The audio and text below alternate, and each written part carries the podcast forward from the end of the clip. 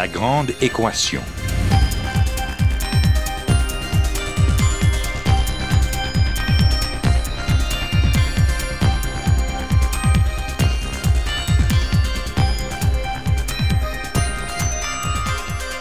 Ici Normand Mousseau, bienvenue à La Grande Équation, votre rendez-vous hebdomadaire avec la science. Cette semaine, maîtriser notre avenir énergétique, le rapport de la Commission sur les enjeux énergétiques du Québec.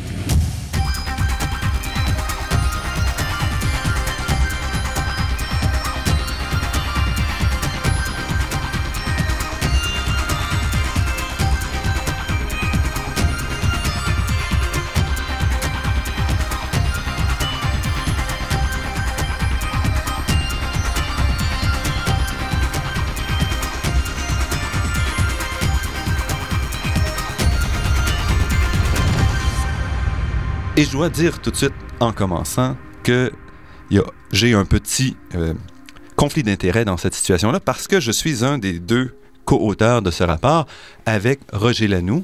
Roger Lanoux que je reçois donc aujourd'hui comme invité et qui va nous parler de ce rapport et de ses conclusions. Bonjour Normand. Bonjour Roger. Donc d'abord, peut-être vous présenter. Roger Lanoux, vous êtes un ancien vice-président d'Hydro-Québec. Oui. Ah, ben, j'ai passé quelques 32 ans chez Hydro-Québec jusqu'en 2004, dont, dont, les dernières années comme euh, vice-président recherche et planification stratégique. Et puis, euh, ce n'est qu'il y a... enfin, au mois de juin dernier, la ministre Martine Ouellette euh, m'a demandé de co-présider avec vous la Commission sur les enjeux énergétiques du Québec. Et donc, j'ai passé l'essentiel des derniers six mois de l'année 2013 à pondre le, meilleur rapport qu'on pouvait faire pour euh, jeter les bases de ce que pourrait être une éventuelle politique énergétique du Québec. Donc le rapport a été coulé par le devoir lundi dernier. Euh, il y a eu beaucoup de choses qui sont sorties dans les médias, mais c'est souvent des bribes. Et je voudrais donc de cette émission, 50 minutes, prendre le temps pour aller plus en détail et peut-être couvrir plus l'essentiel du rapport. Fort bien. Qu'est-ce que c'était le rapport? Comment est-ce qu'on en est arrivé à un rapport? Pourquoi d'abord se poser des questions sur l'énergie aujourd'hui, en 2014? Il y a plusieurs éléments qui ont changé depuis le dernier effort du gouvernement du Québec en termes de stratégie énergétique. C'était en 2006 que le gouvernement euh, de, l'époque a proposé une stratégie énergétique du Québec et depuis ce temps-là, deux gros éléments ont changé. D'abord, euh, le prix des matières euh, euh, énergétique a changé de façon importante. D'abord, le, gaz euh, disponible en Amérique du Nord est basé sur euh, les gaz de schiste exploités aux États-Unis et donc il y a des surplus. Le, le prix du gaz a été modifié à la baisse de façon importante. Il y en a euh, de façon euh, abondante, de sorte que, en particulier au Québec, oui, les consommateurs de gaz peuvent être avantagés vu la diminution du prix du gaz, mais il y a aussi le prix à l'exportation d'électricité qui est changé et donc la dynamique des prix à l'exportation a changé et c'est moins intéressant pour Hydro-Québec qu'avant. Le deuxième élément qui a changé, puis c'est peut-être plus important, c'est la la confirmation de la question des gaz à effet de serre, à savoir que euh, y a de, les rapports officiels scientifiques se multiplient quant à l'importance de meilleur contrôle par l'humanité des gaz à effet de serre. Et si ça ne s'avérait pas, ben, il pourrait y avoir euh, euh, modifications climatiques importantes, de sorte que plusieurs décennies plus loin, il y aurait des effets euh, susceptibles d'être catastrophiques pour euh, l'humanité ou pour les, mammifères en général. Et si on voulait résumer votre rapport, notre rapport en, une phrase ou deux, qu'est-ce qu'on dirait? Le point principal, je pense, c'est d'abord, toute politique énergétique en général se focus d'abord sur la sécurité d'approvisionnement. L'approvisionnement, y a-t-il une sécurité de ce côté-là? La situation du Québec, c'est qu'il y a sécurité d'approvisionnement et en électricité et en gaz naturel et même en pétrole. Le pétrole est cher, mais il y en a de disponibles par l'Atlantique et le pétrole de l'Ouest euh, qui se propose. Euh, bon, alors donc, il y a plusieurs éléments ajustés, tant environnementalement qu'au niveau du traitement correct des populations, etc. Mais en gros, c'est sous contrôle, l'approvisionnement. Ce qui n'est pas sous contrôle et là où il y a des opportunités vraiment de faire mieux en énergie, c'est la partie consommation comment on consomme au Québec et on est des gros consommateurs d'énergie au Québec. une image facile, c'est de dire qu'en moyenne au Québec, hommes, femmes, enfants consomment l'équivalent de 5 litres par jour. Alors c'est important, c'est plus que la moyenne en Occident, certainement. Alors on peut faire mieux. Et là, que ce soit, on pourra le décliner là, en termes de bâtiments, en termes d'usines, en termes de transport, d'aménagement du territoire. Il y a toutes sortes de choses qui peuvent être faites et qui seraient des investissements rentables euh, pour, comme investissement dans le domaine de l'énergie et dont tout le monde profiterait pendant les décennies à venir. Puisque l'approvisionnement n'est pas le problème, mais l'utilisation est aussi, vous l'avez dit, le grand problème qui reste quand on parle d'énergie, c'est la lutte aux émissions de gaz à effet de serre parce que mm-hmm l'énergie, la consommation d'hydrocarbures, par exemple au Québec, ça représente les trois quarts des émissions de gaz à effet de serre. Exact. On ne peut donc pas découpler la question énergétique des gaz à effet de serre, même si ce n'est pas la première question quand on pense à une politique énergétique. Tout à fait. historiquement, le point principal, c'est comment avoir accès à l'énergie au moindre coût. Mais si on va plus profondément, il y a et l'aspect environnemental et en particulier gaz à effet de serre, bien sûr, puis il y a aussi la question des retombées économiques, à savoir, il est généralement plus rentable pour une société de consommer, euh, d'avoir des retombées économiques dans la production d'énergie. Et donc, par exemple, au Québec, ça a été mieux de faire de l'hydroélectricité plutôt que de brûler du gaz ou du pétrole qui provenait d'ailleurs. Ce qui est une bonne chose. Ce qui est tout à fait une bonne chose. Et d'autre, en plus, c'est que pour faire un rebondissement sur la question des gaz à effet de serre, l'hydroélectricité, c'est à peu près la, meilleure source d'énergie qu'on peut concevoir en ce qui concerne les gaz à effet de serre. Et donc, on est un exemple et on, est, on a raison d'être fier d'avoir euh, basé notre développement électrique sur l'hydroélectricité, étant donné euh, la de plus en plus grande importance qu'a le paramètre de gaz à effet de serre ou l'émission de, de gaz pour les qui induisent des réchauffements ou des modifications euh, du climat. Et une des choses qui est importante, c'est que le Québec, les différents gouvernements se sont engagés à la réduction des émissions de gaz à effet de serre. Donc, il y a des cibles déjà en 2020, soit des cibles de, de 20% 25% Or, en fait, dans le rapport, on voit que ça va être très difficile d'atteindre ces, cibles-là certainement, même des gestes assez radicaux et importants, si on réussissait d'ici l'an 2020 ou même 2025 à les mettre en place, on n'atteindrait sans doute pas les objectifs que même euh, le gouvernement précédent avait mis en place, à savoir 20% et le gouvernement actuel a mis 25% comme cible de réduction des gaz à effet de serre. En fait, euh, notre conclusion, c'est que euh, à moins de forcer des choses dans un contexte contexte qui ne nous semble pas acceptable puisque nous sommes dans un contexte occidental où les gens sont, sont libres de choisir leurs sources d'énergie et c'est très bien ainsi. Euh, on n'atteindra sans doute pas même la cible de 20 d'ici l'an 2020. Donc, ce qu'on dit, c'est plus autour de 15% d'ici 2025, mais quand même, il faut s'inscrire dans la durée. Et ça, c'est quelque chose qu'on n'a pas fait vraiment au Québec. Donc, il faut pouvoir planifier. C'est ça. Alors, on, on, on a positionné le, le le rapport de la commission en termes de qu'est-ce qu'on vise d'ici l'an 2050, qu'est-ce qu'on vise, euh, il y a des cibles intermédiaires d'ici l'an 2030 ou 2040. Alors, le point important, c'est comment réduire la consommation de pétrole, bien sûr, parce que, d'une part, euh, économiquement, ça ne nous sert pas c'est cher et c'est totalement importé.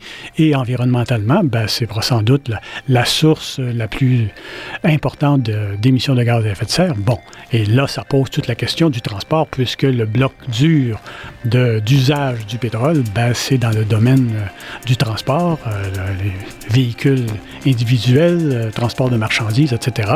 Et là, c'est beaucoup plus difficile à faire évoluer, étant donné les technologies rentables disponibles.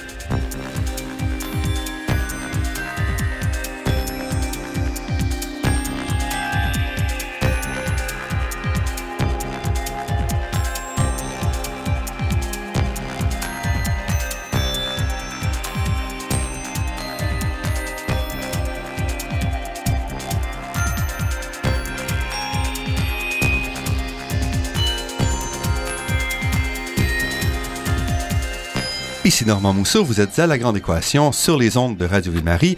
Et cette semaine, nous avons une émission un peu spéciale parce que nous parlons du rapport de la Commission sur les enjeux énergétiques du Québec. Un rapport que j'ai co-écrit avec euh, Roger Lanoux, qui est notre invité. Donc, c'est un peu incestueux, mais je pense que c'est euh, un rapport qui vaut quand même la peine d'être présenté. Alors, nous avons parlé gaz à effet de serre, mais c'est pas le seul aspect de ce rapport-là qui nous dit aussi qu'il faut revoir des stratégies, les stratégies d'approvisionnement en électricité? Oui, entre autres.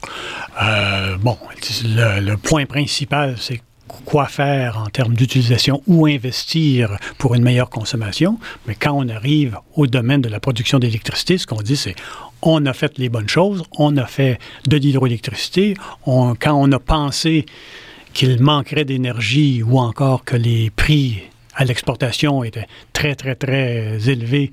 On avait une stratégie de multiplier les projets, par exemple, en éolien ou autres technologies productrices d'électricité, fort bien. Mais depuis 2005-2007, euh, et certainement depuis la crise économique euh, relativement de 2008, on, on sait qu'il n'y a pas vraiment croissance de demande, ni au Québec, ni autour, de, demande d'électricité, je veux dire. Euh, et que donc, euh, il peut-être faudrait être au moins prudent en ce qui concerne euh, des investissements dans de nouveaux équipements producteurs d'électricité. Et, que si on en fait des nouveaux équipements producteurs d'électricité, on devrait avoir comme balise le prix de marché. Et le prix de marché actuel, c'est essentiellement le prix de l'exportation hors pointe et donc autour de 3 cents kilowattheure. D'abord, la bonne nouvelle. La bonne nouvelle, c'est que le Québec 47 de son énergie, l'énergie qu'il utilise, c'est de sources renouvelables. Et ça, il y a très, très peu d'endroits dans le monde qui peuvent prétendre à une telle fraction d'énergie renouvelable. En Europe, on vise 20% en 2020 mm. dans l'électricité simplement. Au Québec, c'est 99,7% à peu près qui est du renouvelable. Et ensuite, il y a un autre 7-8% qui est de la biomasse du bois de chauffage, mais aussi des, des écorces et tout pour l'industrie. On se retrouve quand même dans une situation qui est enviable. Oui, tout à fait. Oui, au monde, il y a probablement seulement la Norvège qui se compare à la, à la situation actuelle du Québec en termes de du point jusqu'auquel l'ensemble de nos approvisionnements sont vertes ou euh, renouvelables, de type renouvelable. Alors ça, ça c'est très bien. Et, euh, et, mais le 53% qui reste, oui, il y a certains gains qui peuvent être faits. Quand le, pétrole ou le mazout sert au chauffage, il y a des alternatives, mais quand le pétrole sert au transport, ça, c'est beaucoup plus difficile à contrôler. Et c'est là qu'il y a l'aspect de maîtrise de l'énergie. C'est-à-dire, on consomme beaucoup d'énergie. L'électricité, oui, c'est pas drôle d'en consommer, mais quand même, ce sont des retombées locales. Mais c'est encore 53% de la facture énergétique en fait, plus que ça en termes d'argent, mais en termes de consommation, c'est 53% qui sont encore des hydrocarbures fossiles, pétrole, gaz, qu'on doit importer et qui pèsent sur la balance commerciale et sur la, structure de l'économie québécoise. Oui, c'est tout à fait ça. Et donc, ça met la table sur qu'est-ce qu'on devrait faire en termes d'approvisionnement quand on fait des choix énergétiques, que ce soit en termes de d'approvisionnement ou que ce soit en termes d'utilisation, la, notion de maîtrise d'énergie, c'est de dire non seulement il faut viser que ça coûte le moins cher possible, mais aussi prendre en considération quelles sont les retombées économiques, au Québec que régionalement, par exemple, ou euh, quelles sont les, les, retombées environnementales. Et chaque choix va avoir euh, ses avantages et inconvénients dans ces trois aspects-là. Donc, normalement, on parle d'efficacité énergétique. On veut qu'une maison soit plus efficace. Pourquoi choisir, bon, je connais la réponse puisque je suis co mais quand même, pourquoi choisir maîtrise de l'énergie plutôt qu'efficacité énergétique? Efficacité énergétique est souvent interprétée à tort possiblement, mais peu importe, euh, comme étant, on va rechercher le moindre coût énergétique à long terme seulement.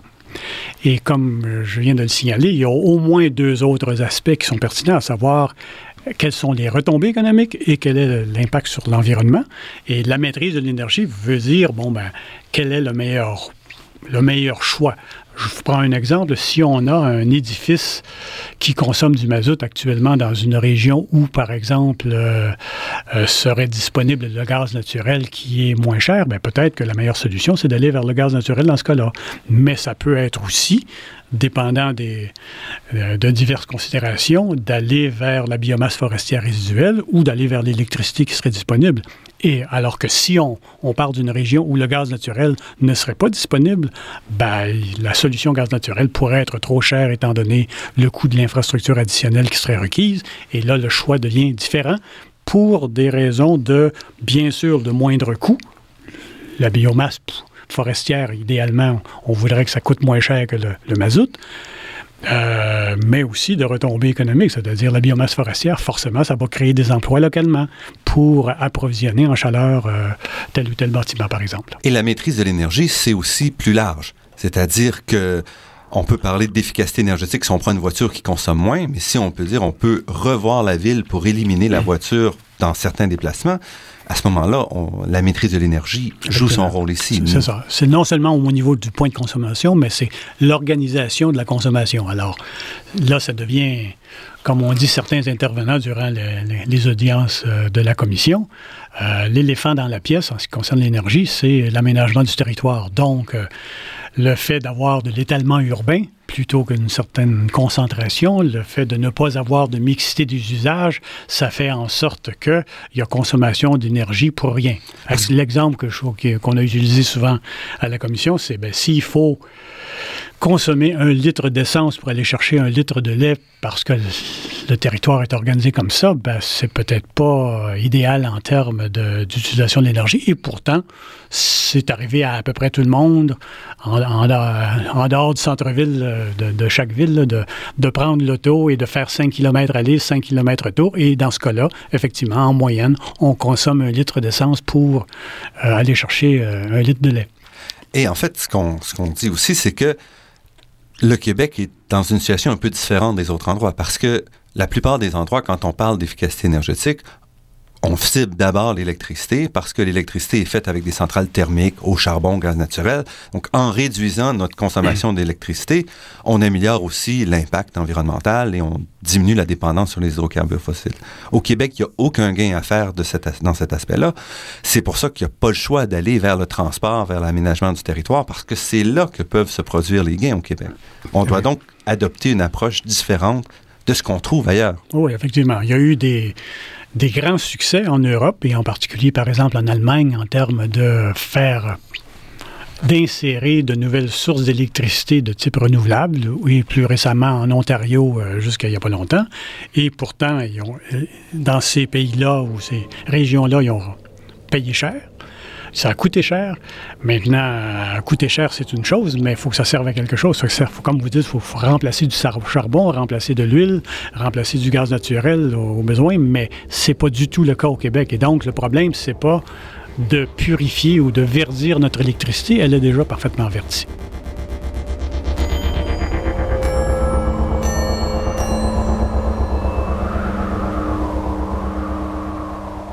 Ici Normand Mousseau, vous êtes à La Grande Équation et nous sommes en compagnie de Roger Lanoux, coprésident de la Commission sur les enjeux énergétiques du Québec. Roger Lanoux, donc dans ce rapport, vous parlez d'aménagement du territoire, de bâtiments, de transport, qui ne sont pas les approches habituelles quand on parle d'énergie. Qu'est-ce qu'il faut pour arriver à faire ces changements-là? Parce qu'on a observé, par, commençons par les bâtiments. Dans les bâtiments, euh, les notions les plus performantes qu'on a pu observer sur la planète, c'est ce qui se passe par exemple en, Scandinavie et même euh, plus près de nous au, Vermont. Les bâtiments en moyenne au Québec consomment quelques 40-50% euh, de plus au Québec que juste à côté au Vermont. Pourquoi? Ben, il y a des codes de, bâtiments, il y a des codes de construction, des normes d'efficacité énergétique diverses. Mais les normes, les façons de faire les plus efficaces qu'on a pu observer, c'est ce qui est en train de s'implanter, ce qui est déjà implanté depuis quelque temps en Scandinavie et en train de s'implanter en général en Europe, à savoir la notion de performance énergétique des bâtiments. Donc, c'est de revoir un peu comment on analyse un bâtiment. C'est ça. Alors donc, l'idée, c'est que ce soit une résidence ou que ce soit une tour à bureau ou euh, quelques bâtiments que ce soit, mesurer ce qu'on pense qu'il va y avoir comme consommation d'énergie dans l'avenir et intégrer le coût éventuel de l'énergie pendant les décennies à venir au coût global de, de ce bâtiment-là. Alors, Comment s'y prendre? Chaque cas va être euh, différent. Est-ce que c'est l'orientation vis-à-vis du soleil? Est-ce que c'est la fenestration? Est-ce que c'est le recours à la géothermie? Est-ce que c'est l'isolation? Il y a toutes sortes de façons de faire qu'un bâtiment puisse être efficace. Mais euh, quand on l'approche comme ça, ben chaque bâtiment peut être doté d'une certaine performance ou d'une certaine qualité.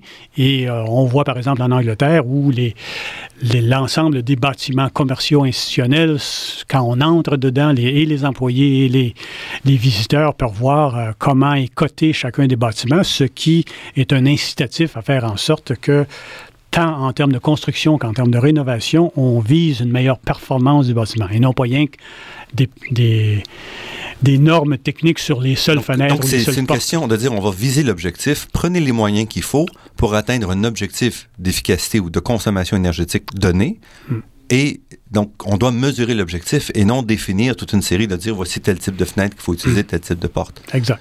Et c'est comme un des outils importants peut être, comme ça commence à être implanté dans certaines régions du monde, c'est la notion de, faire en sorte que la valeur globale du bâtiment y inclut ce que ça risque de coûter ou la performance énergétique du bâtiment dans les années à venir soit utilisée comme base pour déterminer l'hypothèque ou déterminer la base sur laquelle on va capitaliser euh, chacune des constructions ou des rénovations. Donc, c'est pas très clair. Par exemple, aujourd'hui, quand on va acheter une maison, on va voir un, entrepreneur qui nous dit voici la maison va coûter tant à construire, donc voici combien on va vous charger.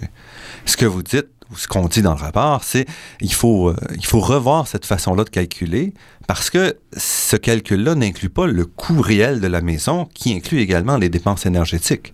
Exact. C'est ça. Donc, quand, on, si quelqu'un qui veut se faire construire une maison et va à la banque, ben ça se peut que la maison en question coûte disons, 5% plus cher. Si elle est plus efficace. Si elle est plus efficace.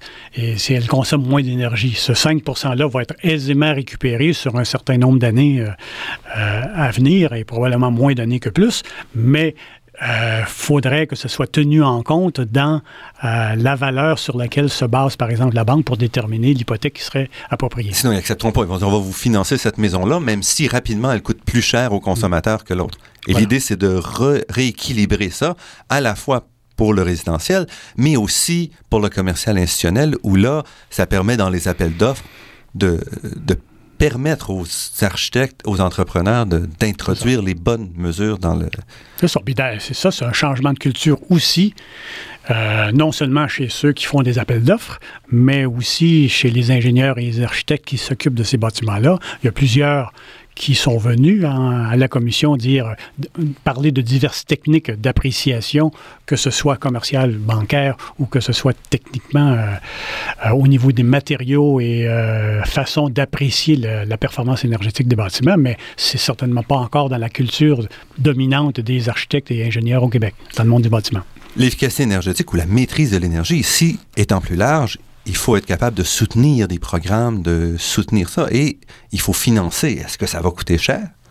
Ça peut coûter un peu plus cher et ça induit donc de l'activité économique, c'est-à-dire qu'il y a de la construction. On, a estimé là, que si c'était 5 à 10% de plus dans le domaine de la construction qui serait investi dans le, pour des fins de performance énergétique, ben, ça serait certainement rentable pour tout le monde, à savoir les nouveaux propriétaires ou locataires euh, de bâtiments ben, vont économiser d'une part, et d'autre part, ben, ça crée quand même de... Euh, donc, on peut, on va payer plus cher pour la maison. On fait donc plus de travaux de construction, mais on va économiser. Après quelques années, on va récupérer cette mise-là. Donc, à la fois, on a une meilleure maison, un meilleur édifice, meilleure qualité de vie, des retombées dans l'économie locale et puis une économie à plus long terme. Et il faut faire attention, c'est oui, ça peut coûter plus cher marginal à la marge, là, on ne parle pas de, gros pourcentages, mais ça peut très bien ne pas influencer le prix de vente de la maison.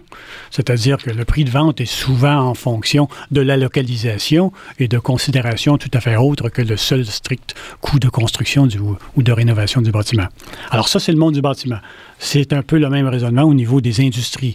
La productivité énergétique de chacune des industries, ben, euh, elle semble, il y a eu plusieurs programmes d'efficacité énergétique qui ont été proposés en particulier par Hydro-Québec, qui ont eu divers succès, mais globalement, il n'y a pas eu une approche multi-énergie euh, qui a été facilité jusqu'ici, de sorte que certaines appréciations nous montrent que la productivité énergétique du parc euh, industriel du Québec euh, peut être moins performant qu'ailleurs. Et ça, on parle ici de mesures à relativement court terme. Il y a aussi des mesures à plus long terme quand on considère, par exemple, l'aménagement du territoire, où là, ce qu'on dit, c'est qu'il faut être capable de se projeter dans l'avenir et mettre en place des mesures aujourd'hui mm. qui vont avoir une influence dans 10, 15, 20, 30 ans.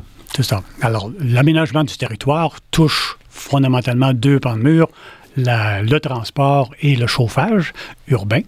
Alors, on a des, on, prend comme exemple euh, euh, un peu euh, difficile à percevoir d'ici, mais à Stockholm, il y a une partie partie significative du chauffage urbain de Stockholm qui se fait à partir des déchets organiques de la ville de Stockholm. Ça, ça a pris des décennies, évidemment, à Et quand on parle de chauffage urbain, on parle d'une centrale qui fait de la chaleur, qui fait de la vapeur et qui va distribuer ça, un peu comme au centre-ville de Montréal où on a une centrale thermique qui chauffe l'essentiel des grands bâtiments du centre-ville. Exact.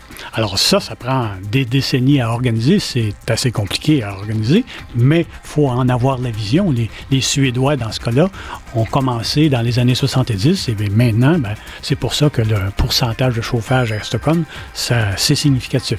Alors ça, c'est un exemple. Alors quand on regarde l'aménagement du territoire, ben, ça, c'est la partie chauffage. Il y a aussi la partie transport auquel on pourra revenir, si je comprends bien. Oui, donc restez avec nous. Nous revenons avec Roger Lanoux après cette pause.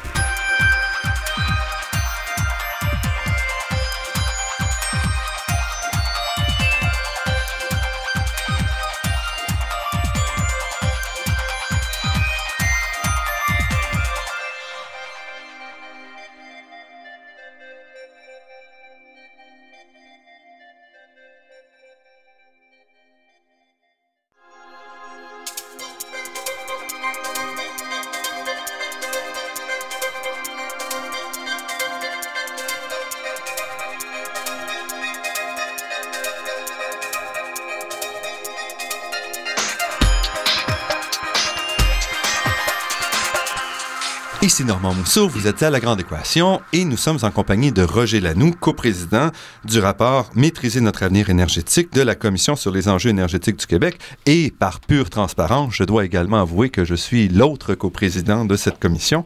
Alors évidemment, c'est pas une entrevue très euh, qui essaie de coincer l'autre. On essaie vraiment d'expliquer qu'est-ce que c'est ce rapport et on a beaucoup parlé de maîtrise de l'énergie. Je voudrais qu'on passe un petit peu à l'approvisionnement en énergie. Commençons peut-être par euh, le gaz naturel parce qu'il y a eu des bouleversements importants dans le gaz naturel. Est-ce qu'on a des problèmes? Est-ce qu'on utilise le gaz naturel au Québec? On utilise le gaz naturel, oui. C'est pas un aussi, gros pourcentage qu'on peut avoir en hydroélectricité, par exemple. Donc, c'est 15 À peu près la, 15 de la consommation totale au Québec, c'est du gaz naturel. Et euh, notre rapport dit, ben il y a beaucoup d'avantages. L'avantage principal dans le contexte actuel et pour les plusieurs années à venir, c'est que c'est pas cher. Pour le chauffage, c'est certain que le gaz naturel est la référence principale auquel toutes les autres formes de sources d'énergie se comparent. Bon. Euh, par ailleurs, le gaz naturel, ben, il est totalement importé.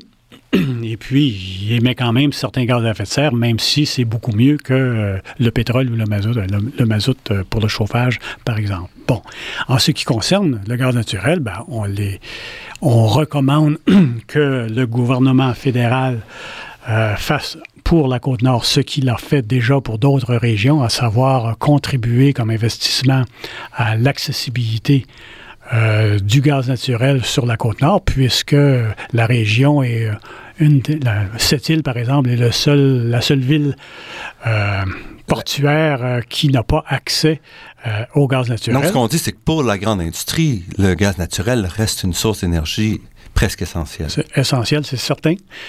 et c'est très important de, de, maintenir ce qu'on a et, de, et possiblement de le développer dépendant des, des formes de développement industriel qu'il va, va, y avoir dans les prochaines années au Québec.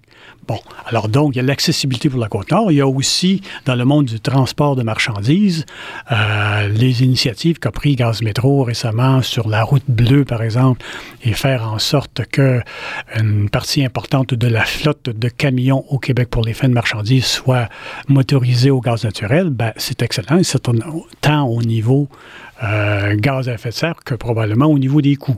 Alors, il y a du développement possible au gaz naturel, d'autant plus qu'il y a accessibilité de la ressource euh, en Amérique du Nord qui s'annonce comme devant se poursuivre pendant au moins dix ans, probablement plus. Et du côté des, des bioénergies renouvelables, parce que on peut classer en fait le gaz naturel, c'est une source de chaleur essentiellement, de plus en plus dans le transport, mais ça reste encore marginal.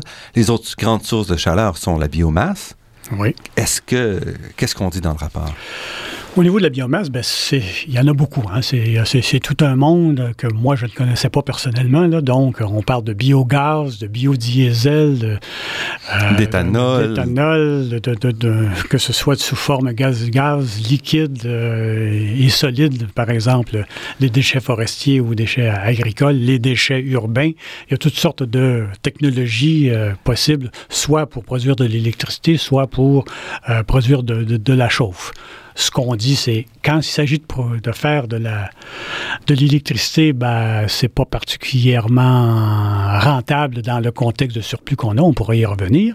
En ce qui concerne la chauffe, la zone où il semble y avoir le plus de potentiel, d'après ce qu'on a pu recevoir comme témoignage à, la commission, c'est la, biomasse forestière résiduelle, donc dans les régions, pour en particulier. Donc, c'est-à-dire, on, va bûcher, on va chercher du bois pour la construction, les meubles, et le papier, et ce qui reste, les branches, les déchets, ils sont déjà là, ils sont déjà coupés. Est-ce qu'on ne peut pas les utiliser de manière plus efficace, par exemple, pour la production de chaleur? Pour les fins de chaleur, c'est ça, exactement.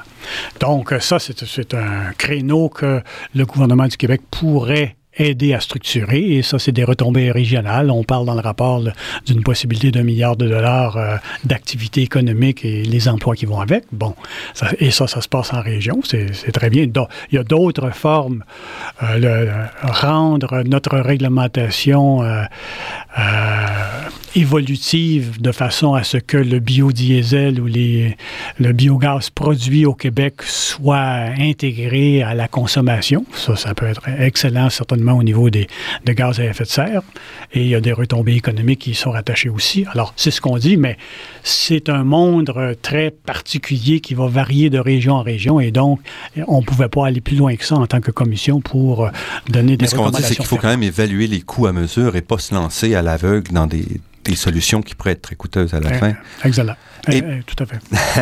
et puis donc, on parle aussi euh, du pétrole, évidemment. Le pétrole, on dit, il n'y a pas un problème d'approvisionnement, mais il y a quand même des projets d'approvisionnement qui touchent le Québec. Enbridge, par exemple, et euh, TransCanada, mm. qui est un, pipeline qui traverserait le Québec pour approvisionner en partie le, Nouveau-Brunswick.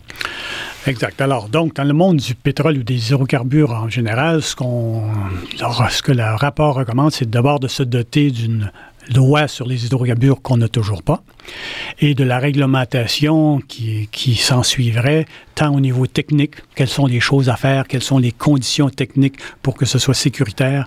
Et ce considérant qu'il y a des possibilités de ressources pétrolières, d'hydrocarbures en général au Québec. Par exemple, c'est ça. la, même chose au niveau économique, comment faire en sorte qu'on soit outillé de l'infrastructure institutionnelle qui va faire assurer qu'il y ait des retombées économiques, euh, des retombées économiques au Québec, et d'autre part au niveau environnemental, quels sont les éléments de sécurité, quelles sont les garanties, les assurances. Par exemple, en Norvège, ben, les promoteurs dans le monde des hydrocarbures ont des assurances sans plafond. Et ce qu'on dit explicitement dans notre rapport, c'est que, par exemple, le projet Enbridge, oui, on encourage que ça puisse être réinversé, c'est-à-dire que le flux de, pour Enbridge a déjà été de l'ouest vers Montréal. Ça a été inversé quand l'Ontario a voulu avoir accès au prix pas cher venant de l'Atlantique pour le pétrole. Et là, on dit, ben oui, pourquoi pas le réinverser? Ceci dit, étant l'ère moderne et étant donné les, les, les, accidents du passé, ben, on devrait se doter des meilleurs outils de garantie de sécurité, tant environnementale que euh, financièrement, et en particulier, ben, par exemple, prendre, euh, importer des outils comme ils sont implantés en, Norvège. Enbridge existe déjà, il va desservir les raffineries québécoises, donc ici il y a un intérêt. Pour TransCanada, on est un petit peu plus euh, mitigé, il faut qu'il y ait des retombées pour le Québec d'une façon ou d'une autre pour aller de l'avant. Exact. Dans la mesure où euh, le nouveau pipeline serait, euh, son but serait d'avoir, de donner accès euh, pour le, le, pétrole d'Alberta au marché accessible à partir de St. John, New Brunswick, chez Irving, par le port qu'il y a là, ben, ça pourrait être... C'est pas évident quelles sont les retombées pour le Québec. Donc, en tout cas, certainement, il faut être très prudent. Mais le plus important, c'est de se doter de la compétence interne au Québec pour être capable de voir où on s'en va. Il ne s'agit pas simplement d'importer des textes, de traduire en français ce qui viendrait de l'Alberta ou de la Norvège ou peu importe où. C'est aussi surtout avoir la main-d'œuvre qu'il faut et euh, en termes de compétences pour pouvoir bien contrôler. Puis dans le moment, ben, ce dont le Québec s'était doté euh, comme compétence était concentré à la SOCIP, qui, euh, au long des années, ben, comme on sait, a été grandement euh, en, partie significative euh, vendue chez Junex et Petrolia, de sorte qu'il y a une compétence à reconstruire au gouvernement du Québec pour bien contrôler le développement de ce secteur-là.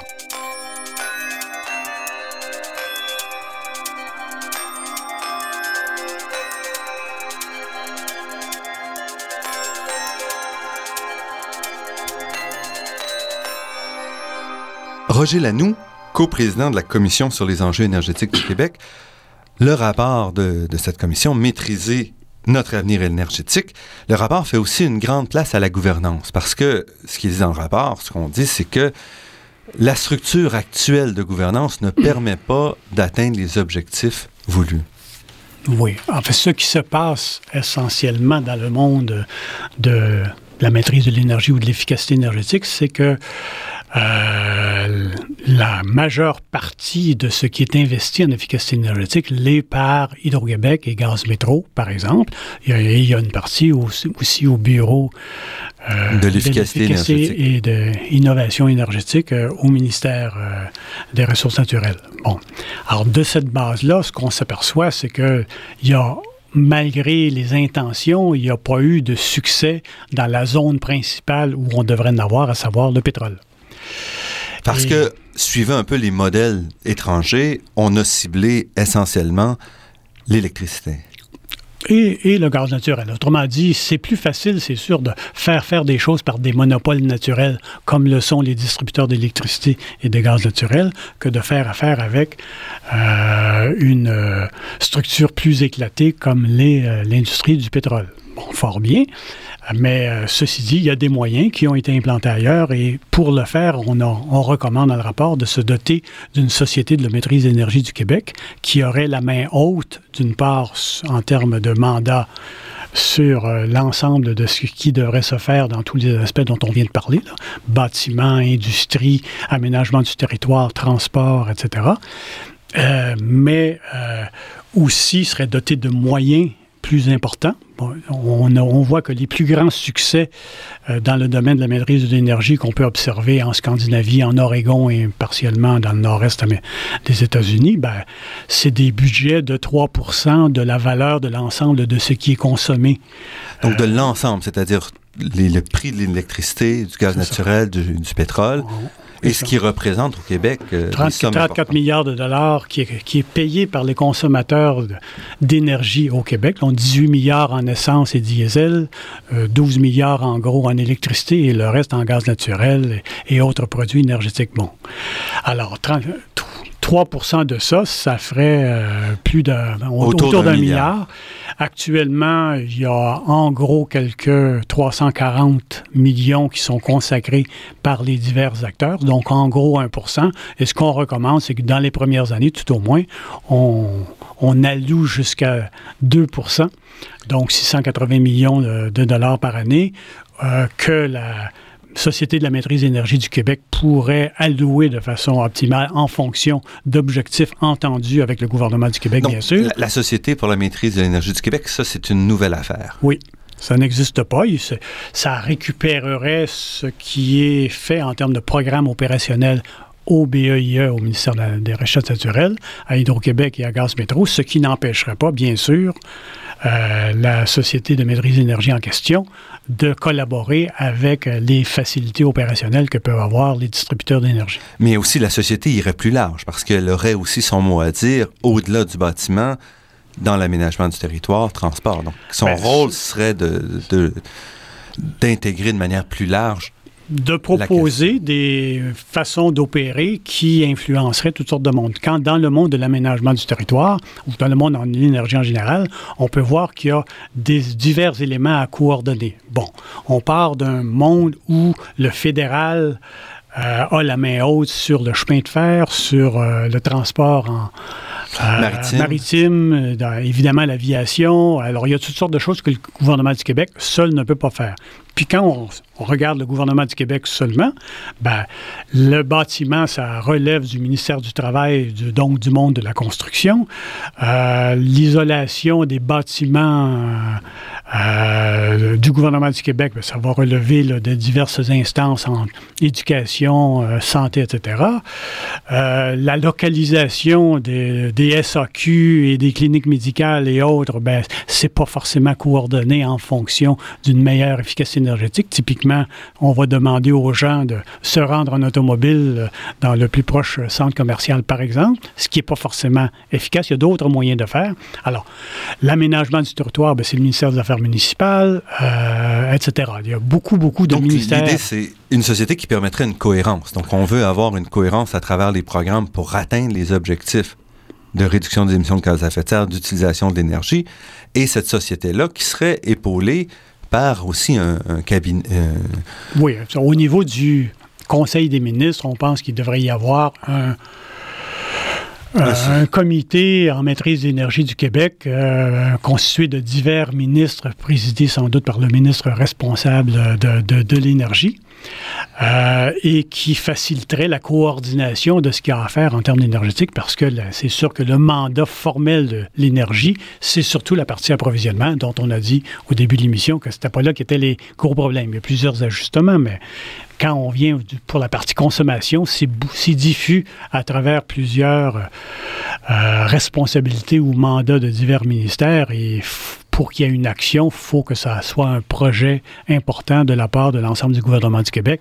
Et donc, le bureau du premier ministre ou le conseil exécutif devrait se doter d'un secrétariat pour appuyer en termes d'orientation, objectifs à atteindre de consommation, objectifs à atteindre en termes de gaz à effet de serre, et que ce soit à partir de ces objectifs-là que la Société de maîtrise de l'énergie puisse élaborer ses programmes sujets à l'approbation de la Régie de l'énergie. Parce que c'est aussi un gros morceau, c'est de dire c'est bien beau, mais on veut absolument que les objectifs soient atteints et on veut s'assurer que c'est pas tout de mettre en place des programmes, mais qu'on puisse vraiment apprendre à maîtriser l'énergie. Et pour ça, on va demander que la Société de la maîtrise de l'énergie rende des comptes annuels sur ses, ses performances à la Régie de l'énergie que la même logique actuellement, les distributeurs d'énergie doivent obtenir leur budget, les faire valider euh, il inclut les critères de performance, les, indicateurs de performance, que ça soit déposé, analysé publiquement à la Régie de l'énergie.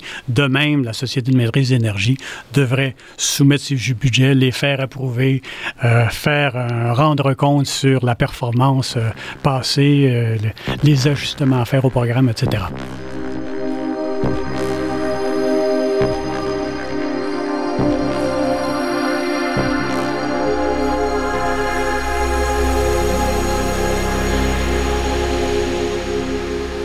Ici Normand Mousseau, vous êtes à la Grande Équation sur les ondes de Radio Ville-Marie et nous sommes en compagnie de Roger Lanoux, coprésident de la Commission sur les enjeux énergétiques du Québec, dont le rapport vient de sortir Maîtriser notre avenir énergétique, sous-titre pour le bénéfice économique, environnemental et social de tous. Et je l'ai dit à quelques reprises, mais il faut être très clair, je suis également le co-auteur de ce rapport, alors évidemment, j'ai un petit parti pris pour cet excellent travail. On a parlé un petit peu ici du fait que un des objectifs de la construction de la gouvernance, c'est de s'assurer qu'on sache où on s'en va, que les objectifs soient rencontrés. Et pour ça, on propose aussi une structure de, de connaissances, de recherche qui va nous permettre d'évaluer les directions, de voir les changements, de voir les tendances. Et c'est une structure qu'on appelle, qu'on suggère d'appeler Héphaïstos. oui. Alors, euh, de cette structure-là, on a euh, comme référence euh, connue du monde, au moins de recherche et académique au Québec, le groupe Ouranos, qui est relativement connu en termes de coordination d'entreprises, d'instances gouvernementales, d'instances de recherche, universités. Et, et dont le but est de faire de la recherche, mais en étant très branché sur les utilisateurs de ces données-là, que ce soit Hydro-Québec, que ce soit les, les ministères, etc. Exact. Alors, ça, c'était dans un monde de comprendre le, climat en soi. Euh, dans le monde Héphaïstos, ben, on a cherché quel était le, le dieu grec qui s'occupait du feu et de l'énergie, et c'est le nom en, question. Là. Le, dieu grec, c'est Héphaïstos. En latin, c'est Vulcain. Alors, euh, on a pensé que pour faciliter la, la compréhension du concept, on pourrait proposer qu'il y ait un, consortium analogue à, Uranus dans le monde de l'énergie de façon à faciliter l'accessibilité des données. On, dit en termes de responsabilité que la régie de l'énergie devrait se doter de ce qu'il faut pour avoir accès aux données, les obtenir, les rendre disponibles, mais la régie a un rôle quasi judiciaire, donc euh, c'est pas son rôle de tout faire, euh, euh, de, faire elle-même la recherche, mais Ephaïstos, un, groupe indépendant en recherche, serait mieux positionné pour faire ses contributions et de recherche et critique dans le monde de, l'énergie. Parce qu'une des découvertes à travers ce rapport-là, c'est à quel point on dispose de peu d'informations solides pour mettre en place les programmes, pour évaluer la qualité des programmes, pour évaluer les tendances. Exact. Et en domaine de l'énergie et dans le domaine des gaz à effet de serre aussi, on, on parlait plutôt de, la, euh, de comment gérer les gaz à effet de serre. On a un programme, on a le SPED au, euh, au euh, qui est un service de plafonnement, un système de plafonnement et d'échange, donc une bourse du carbone qui a été proposée par le ministère de l'Environnement et qui a été signé. Donc, on a, présentement... Signé, on s'enligne vers une collaboration avec la Californie euh, qui va évoluer au long des années et on signale que euh, ben, ben, on, ce que plusieurs industriels sont venus nous dire, à savoir qu'il y avait des inquiétudes à l'effet que ça se traduise par une sortie de fonds du Québec et que ça serve essentiellement à financer ce, des, des retombées économiques aux États-Unis. Bon, ben c'est peut-être vrai, peut ça peut être mis en cause, mais dans le moment, on n'a accès à aucune base de données euh, certainement crédible pour euh, remettre notre euh, diagnostic en question. Parce qu'en fait, ce qu'on dit, c'est que comme ça coûte moins cher diminuer les gaz à effet de serre en Californie qu'au Québec, parce que nous, on est plus avancé dans, cette transformation-là. Hmm. Dans un cadre de bourse climatique, on va donc dépenser d'abord où ça coûte le moins cher. Et donc, les industries ici s'achèteront des droits de polluer en diminuant, les, en payant en Californie pour diminuer la, production de gaz à effet de serre là-bas. C'est une, image non scientifique de ça, c'est euh, que je disais à la blague ce matin, c'est, comme si on mettait euh, un joueur de la, Ligue nationale, qui serait le Québec en termes de performance, euh, en termes de gaz à effet de serre, et un Pee-Wee, qui serait la Californie, toujours en performance de gaz à effet de serre. On les met sur la même glace, puis là, on dit, ben, faut égaliser les chances, et donc, évidemment, ce que ça fait, c'est qu'il y a des ressources, une partie de savoir-faire qui doit aller du Québec, donc du gars de la, de de la Ligue nationale, la Ligue nationale vers euh, le plus faible. Et puis, le seul qui va y gagner, c'est le pays, oui. Le, le, gars de la, la Ligue nationale, probablement, apprendra pas grand-chose dans son jeu. On a beaucoup parlé dans les médias euh, cette semaine du fait que la Commission le principal message qui est ressorti, c'est de dire on arrête la production de, nouvelles, de nouveaux approvisionnements en électricité. Et on craint à ce moment-là les effets économiques. Mais en fait, le rapport est beaucoup plus beaucoup plus large. Oui, on, recommande beaucoup d'investissements et même en, des investissements privés et des investissements publics, pas seulement. Investissements publics et privés, c'est bien sûr. Et euh, on a eu beaucoup plus de demandes. On a reçu des centaines de personnes qui voulaient que le gouvernement appuie ceci, ceci, cela. Et en particulier, bien sûr, il y avait la partie euh, euh, d'approvisionnement de nouveaux équipements produisant de l'électricité, que globalement, on juge évidemment que ce n'est pas requis, mais c'est sûr que ces gens-là étaient en, conformité avec le modèle dominant, à savoir modèle qui a été élaboré dans un monde où il y avait croissance de la demande d'électricité, où les prix à l'exportation euh, d'électricité étaient importants. Ce n'est plus le cas et ça semble être de façon durable. Et donc, c'est pourquoi on recommande de, de, de ne pas mettre l'argent là-dedans, mais de le mettre plutôt dans des choses qui vont être plus durables pour le Québec que évidemment en énergie, d'abord, parce que c'était notre mandat. À la limite, ça pourrait être dans autre chose. Donc, on vise une transformation de la société au cours des prochaines décennies pour en faire une société plus efficace, qui consomme moins d'hydrocarbures, qui produit moins de gaz à effet de serre, mais qui est plus riche aussi.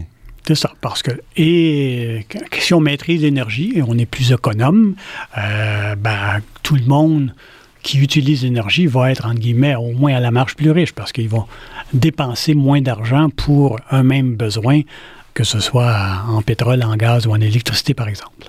Et vous êtes confiant donc de ce rapport-là? Où est-ce que vous pensez qu'il s'en va?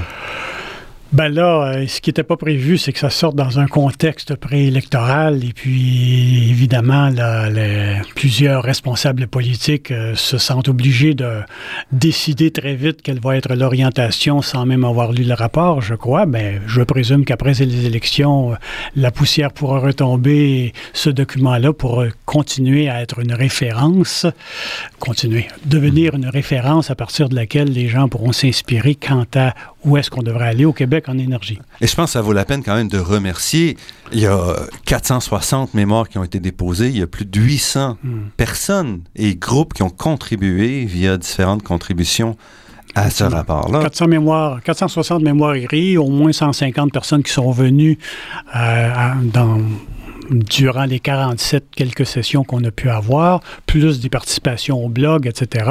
Et puis, il ben, faut remercier tous ces gens-là. On estime qu'il y a à peu près 25 000 heures de travail au moins qui ont été faites par les gens volontairement pour venir proposer leurs idées, leurs innovations. Puis il y a effectivement plusieurs innovations qui font peut-être pas toute l'affaire de tout le monde actuellement, on le voit bien, mais euh, c'est quand même des innovations. Et d'autre part, il faut féliciter, je crois, euh, le courage du gouvernement en place d'avoir instauré la commission que nous avons co-présidée puisqu'il y avait ouverture aux nouvelles idées. Et puis, euh, ben, ouverture aux nouvelles idées veut dire prendre des risques par rapport au statu quo, bien sûr.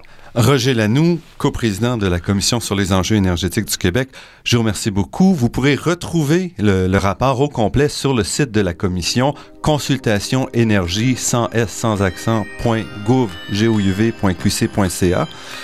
et le lire vous-même et vous faire votre idée. Alors, euh, merci beaucoup, Roger Lanoux, pour votre participation. Merci, Normand.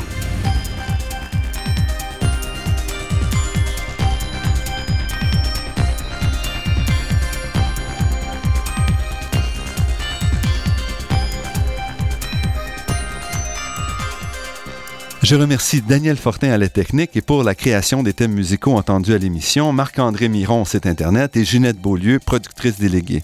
Je remercie également le Fonds de recherche du Québec, la Fondation familiale Trottier pour leur contribution à la production de cette émission, ainsi que la Fondation des chaires de recherche du Canada, le Conseil national de recherche scientifique, l'Université de Paris et l'Université Pierre et Marie Curie.